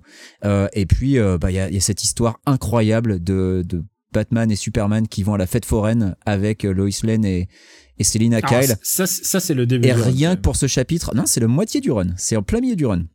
Euh, c'est c'est pas le numéro 30 et quelques Euh, c'est- le 36, je Ah oui, c'est vrai que c'est vrai que j'oubliais, ça devait être un run qui devait faire 100 numéros. Voilà, et qui n'en fait que c'était- 85. Ça a été écourté euh, euh, parce que bah, parce qu'il bosse sur autre chose maintenant, Tom King pour DC. Euh, mais en Non, tout mais cas, surtout, ils l'ont lourdé en fait, ils. Ouais, c'est- et je trouve ça un peu dommage, mais bon voilà, ça, ça reste, ça reste un, un truc très intéressant. Et euh, non, mais ce chapitre 36, il est extraordinaire et, et rien que lui à lui tout seul. Bon, oui, c'est- oui, voilà. sûr le chapitre que- 36, c'est super. alors c'est sûr qu'il y a une baisse de niveau par rapport à ce chapitre 36, mais ce chapitre 36, il est tellement, tellement cool que voilà, je, je ne peux que le recommander. Donc, euh, donc ce, ce run de Tom King est vraiment super intéressant pour moi.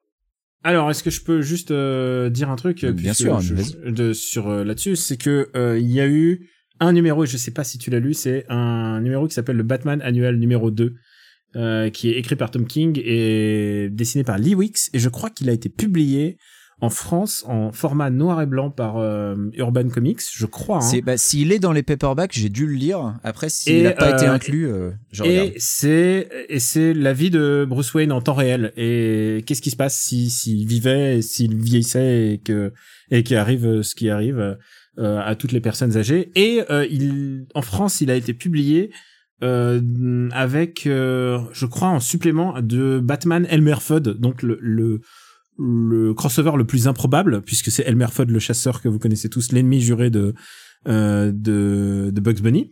Et c'est c'est un crossover absolument improbable mais c'est écrit par Tom King et dessiné par Lee Wicks et c'est vraiment très très très très très beau. Donc si vous avez l'occasion je je sais pas si tu as lu euh, Batman Annuel 2 mais ça vaut vraiment le coup. C'est le genre de comics qui fait pleurer. Et euh, si vous voulez euh, parfaire votre collection de de Lee Wicks euh, de pardon de Lee Wicks de euh, de Tom King euh, il a fait huit pages, je crois, euh, dans le spécial Catwoman. Donc, ils ont sorti un numéro spécial Joker pour les 80 ans du Joker. Ils ont sorti un numéro euh, spécial Robin pour les 80 ans de Robin. Ils ont sorti un numéro spécial Catwoman pour les 80 ans de Catwoman. C'est pratique, ils ont tous leur anniversaire en même temps. Et euh, il y a huit pages de Tom King et je l'ai donné à lire à, à Amandine et elle a chialé. Et genre, mais je me dis pourquoi tu me fais lire ça? Et, euh, et rien que d'y repenser, c'est genre Tom King quand il quand il réussit ses effets, il est vraiment bon. Et je le trouve moins bon sur les histoires de Thomas Wayne, euh, les histoires de Daddy Issues de Batman. Je pense pas que Batman soit un personnage à Daddy Issues justement. Je pense que c'est euh, c'est euh, je suis je suis pas et en plus il en a donné à tout le monde, à Pingouin, à KG Beast et tout. Et je je, je serais plus client de ce que Snyder a fait précédemment. KG Beast, c'est un personnage dont le super pouvoir c'est sortir d'un placard, c'est ça? Alors KG Beast, non, c'est euh, le KGB, c'est KGB. Ah d'accord. C'est KGB, c'est un personnage russe qui a été genre vraiment les années 80. euh, il a, c'est tout ce que tu peux imaginer de plus cliché. Et euh, c'est un mec plutôt que se rendre à, à Batman, il a préféré se trancher le bras. Tu vois, c'est ce genre, c'est un peu ouf dans sa tête. Et Ouais, il est euh, russe, quoi. Ouais, voilà, il est russe. Euh, bah voilà, c'était juste pour préciser euh, sur euh, ce que vous. Et donc, euh, si vous avez l'occasion, les annuels de Batman, je crois qu'ils ont été publiés donc chez par Arkham en noir et blanc. Ça vaut vraiment le coup d'être vu. Et en plus, Lee Wicks, c'est un dessinateur qu'on qu'on voit pas assez. Et si tu t'en souviens, Benji, il a dessiné un arc dans tout euh, le run de Tom King. C'est celui du procès. Ah oui, oui, c'était un, c'était un très bon chapitre, ça aussi. C'est un. Alors, je trouve que c'est plutôt. C'est le début est bien. Après, ça part un peu. En... Mm.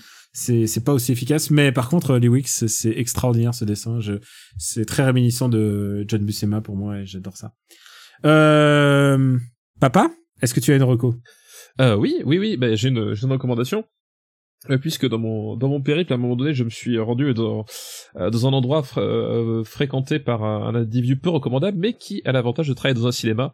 Et euh, littéralement je suis je suis arrivé sur son lieu de travail et puis il me fait ah bah tiens il y, a- un film d'horreur qui a démarré dans dans la salle numéro 2 est-ce que ça t'intéresse? Je fais bah écoute oui et donc je je rentre dans dans la salle complètement dans l'inconnu et le film que que j'ai vu que j'ai découvert s'appelle The Vigil.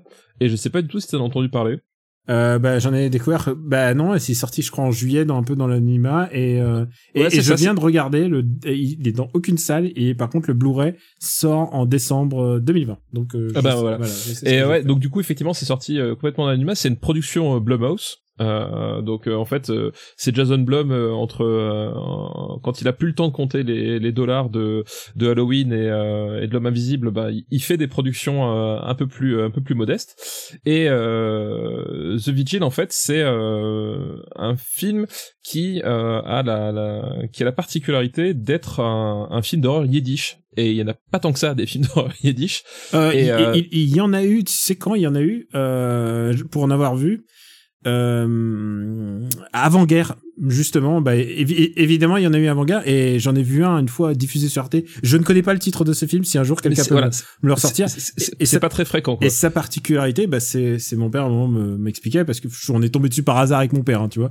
Et, euh, et il me dit, ben regarde, tous ces acteurs, et ben ils sont tous morts en fait. Ils sont tous morts euh, dans les camps en fait. Et donc du coup, euh, c'est pour ça que c'est très très rare, c'est que le yiddish est une est une langue qui a quasiment disparu.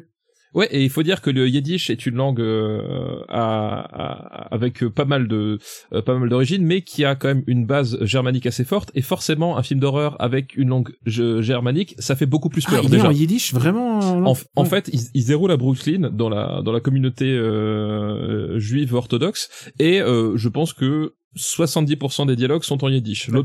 L'autre, euh, les 30% qui restent sont en anglais.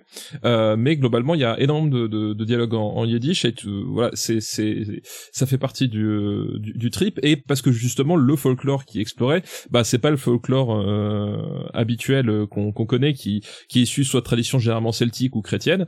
Euh, voilà, là on est sur une variation. Voilà, qu'est-ce que c'est qu'un, qu'un film de, de fantôme ancré dans la culture yiddish? Et euh, le postulat en fait, c'est qu'on suit un, on suit un, un, un jeune homme qui s'appelle Yakov, euh, qui est euh, un petit peu désargenté et un petit peu en, un petit peu en dépression, qui accepte pour arrondir ses fins de mois de faire ce qu'on appelle le chômeur. Euh, et le chômeur, ce n'est pas quelqu'un qui n'a pas d'emploi, euh, c'est quelqu'un qui en fait euh, est là pour veiller sur euh, l'âme des défunts euh, pendant leur euh, leur première nuit en fait, avant qu'ils soient emportés avec, tous les rituels. Mais il, y a une veillée dans la dans la maison et le et le chômeur est quelqu'un qui est là pour accompagner l'âme qui, qui qui monte, enfin qui monte ou en tout cas pour apaiser le son chemin vers la mort quoi. Et donc voilà, bah, ce type-là s'installe dans, dans dans cette maison pour la nuit et du coup, qu'est-ce qui va se passer? Ben, il va se passer des trucs un peu bizarres. Et donc, on est sur une, une, sorte de variation de la, de la maison hantée euh, qui parfois n'est pas très très original. Euh, c'est voilà, c'est moins qu'on peut dire. Il y, a- des rebondissements que tu vois venir, des choses comme ça. Mais il y a, euh, il y a déjà il y a tout ce folklore qui euh, que que tu découvres euh, parce que c'est à la fois empreint de de de de de, folklore et de problématiques euh, vraiment très liées à la communauté communauté juive et à la fois de trucs qui sortent de l'imagination du du réalisateur. Et euh, et justement t'as tout ce t'as tout ce côté euh, voilà qu'est-ce que ça enfin t'as tout le comment s'appelle le, second plan où finalement cette maison hantée euh, se, va servir de catharsis pour complètement autre chose. Et évidemment du coup il y a cette problématique de, de l'identité euh, de l'identité et du et de la culture en fait parce que le personnage euh, est juif mais tu comprends dès le début que il est pas il est pas pratiquant ou en tout cas plus pratiquant euh, voilà qui va qui va être euh, confronté à, à cer- à certains questionnements. Et euh, donc c'est c'est un film qui euh, qui voilà pas très original dans sa narration mais qui fonctionne bien parce qu'il y a il y il y a des idées visuelles qui sont assez chouettes et l'acteur principal est vraiment très bon j'ai trouvé qu'il était euh, voilà pour un pour un film qui qui qui se déroule pendant une heure et demie où t'as quasiment que lui comme personnage eh ben il tient bien la baraque euh, et donc voilà donc c'est euh, c'est euh, j'ai trouvé ça assez cool euh, malgré tout euh, et comme du coup je pense que c'est un film que personne n'a vu euh, voilà si jamais vous avez l'occasion de Ah bah vous écoute, il tomber sort, dessus il euh, sort en décembre en DVD. Voilà, c'est euh, moi j'étais euh, euh, pas surpris, mais en tout cas je me suis laissé embarquer. Voilà, c'est c'est c'est c'est ça aussi parfois le cinéma. T'as pas besoin de réinventer la roue à chaque fois. Euh, avoir de bonnes idées, ça peut suffire à faire tenir un film. C'est euh, comme ce qu'on a dit de ces listes de Super Ciné Battle euh, avec Akira, Blade Runner, tout ça. Pas besoin de réinventer la roue, juste juste faire des, des films efficaces. c'est ça exactement. Et pour ma part, je vais faire une double reco. Je vais recommander le dernier, Carverne d'Elépine, que je te recommande, papa. Euh, c'est vraiment un film euh, Effacer l'historique, c'est ça? effacer l'historique. C'est vraiment un film très très intéressant dans leur filmo. Euh, je sais que t'es, je sais que tu les aimes bien. Euh, je sais que t'aimes bien leur leur portée politique. Pas de politique dans ce podcast, Ah évidemment. bah, c'est- oui, sur- surtout pas. Et euh, c'est l'histoire de trois personnes qui sont aux prises avec quelque chose d'irréel, c'est-à-dire avec le cloud, avec effacer des, des sextapes, avec euh, s'attribuer des étoiles pour euh, pour quand on est chauffeur VTC. Enfin, il y a c'est vraiment des problématiques de comment se battre contre la machine. C'est assez drôle, c'est c'est bien vu et surtout euh, ça va ça va euh, il, il, il pousse le délire assez loin comme d'habitude avec Carver Pelvin on se demande où est-ce qu'il nous embarque et je trouve ça vraiment efficace c'est euh, c'est un trio d'acteurs dont euh, dont Blanche Gardin, Podalides euh, et puis quelques et puis quelques caméos géniaux, mais je peux pas trop te révéler trop. Mais évidemment, c'est les tauliers de de Carverne Delépine. Je pense que c'est un film qui va faire date dans leur filmo. Euh, c'est un film très bien réalisé. euh, Il y a- il y, a un vrai parti pris de, de réalisation là-dedans. Donc voilà, je te recommande. Si tu as l'occasion, effacer l'historique. Et le point commun de tous ces personnages, c'est que ils étaient tous gilets jaunes et ils sont tous désabusés. Donc en fait, euh, Carver and Delvin, qu'est-ce qu'ils font de bien en fait? C'est quoi leur leur filmo? Tu pourrais la résumer à la gauche désabusée.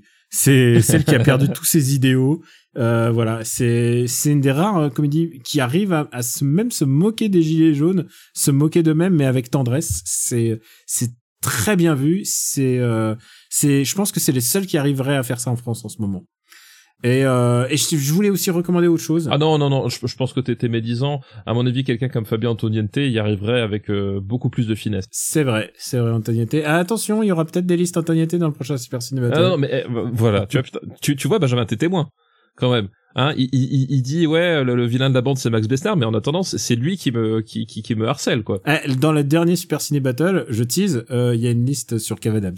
Moi, je dois avouer que rien que l'idée de savoir que papa, tu vas devoir te taper tous les Fabien Antoniente et tous les Kev Adams me fait rigoler. Donc voilà.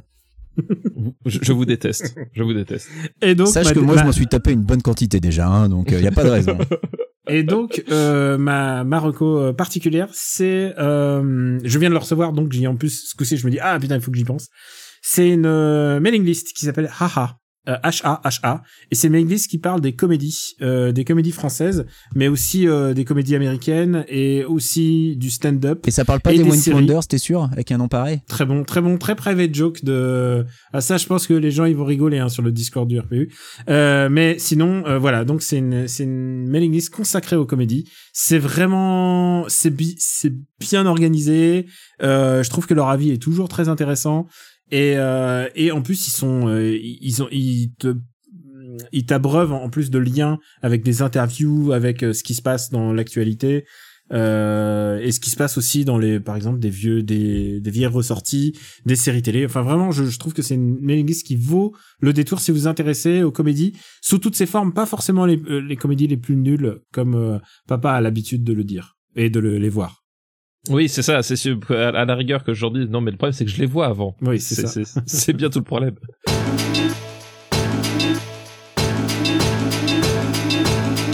Et on a fini pour cet épisode, les gars. Euh, encore une fois, euh, encore une fois, c'était un épisode un peu particulier puisqu'on a commencé à parler de la carrière de Chadwick Boseman et, euh, et on voulait lui rendre hommage euh, en parlant de ses films. Voilà, c'est ça qui nous paraît le plus important en parlant de, de ses films et de ce qui, ce qui nous a laissé. Euh, vous pouvez retrouver ce podcast sur euh, afterrate.fr et sur euh, toutes les applis dédiées. Euh, Est-ce que c'est utile de se présenter? Peut-être toi, papa, parce qu'on te connaît pas? Non, je déconne. Euh, c'est ça, ouais, je- je- je- c'est la première fois que je viens, écoute, il y avait je découvre le concept, c'est sympa. Sympa. Je te conseille d'écouter le podcast après pour t'améliorer après. Ah d'accord, merci, merci. Dans la voiture. Euh, voilà, vous pouvez retrouver ce podcast donc sur toutes les applis dédiées. On vous remercie de nous suivre euh, aussi fidèlement. Et, euh, et aussi un truc, on sait qu'il y a beaucoup de gens qui vont, quel que soit votre métier, vous allez être en phase de rentrée de quelque chose. Et je sais que ça va être une rentrée un peu euh, particulière pour tout le monde. Tu sais, dans, le- dans les rues de Paris, euh, quand je suis rentré, il y avait des affiches genre un été particulier. Et genre, c'était pour, c'était un euphémisme pour pas dire un été chelou, tu vois, ou un été, un été vraiment bizarre. Et euh, je sais que ça va être une rentrée particulière, donc je souhaite à tous les auditeurs vraiment bon courage. Euh, prenez soin de vous et, et, et on se dit à la prochaine pour une nouvelle émission. Euh, ciao à tous. Ciao à tous, merci. Bye bye.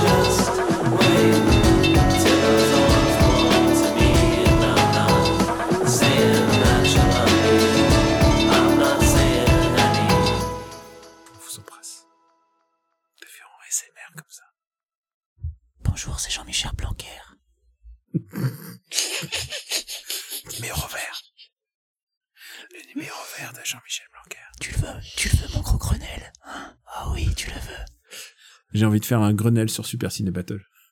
tu sais, ce qui est génial, c'est que ça veut rien dire un Grenelle, en fait, si tu réfléchis. C'est genre... Mais si, c'est- pas les pistolets à Grenelle, c'est pas ça? Ah, bah, c'est ce que j'ai mangé, les pommes grenailles. Oh, très bon. Eh, moi aussi, je peux faire les. Ah, on- on- dit- ne dit-on pas de Gérard Depardieu qu'il a un Grenelle? Oh Ouf Ça me donne envie d'imiter mon bord.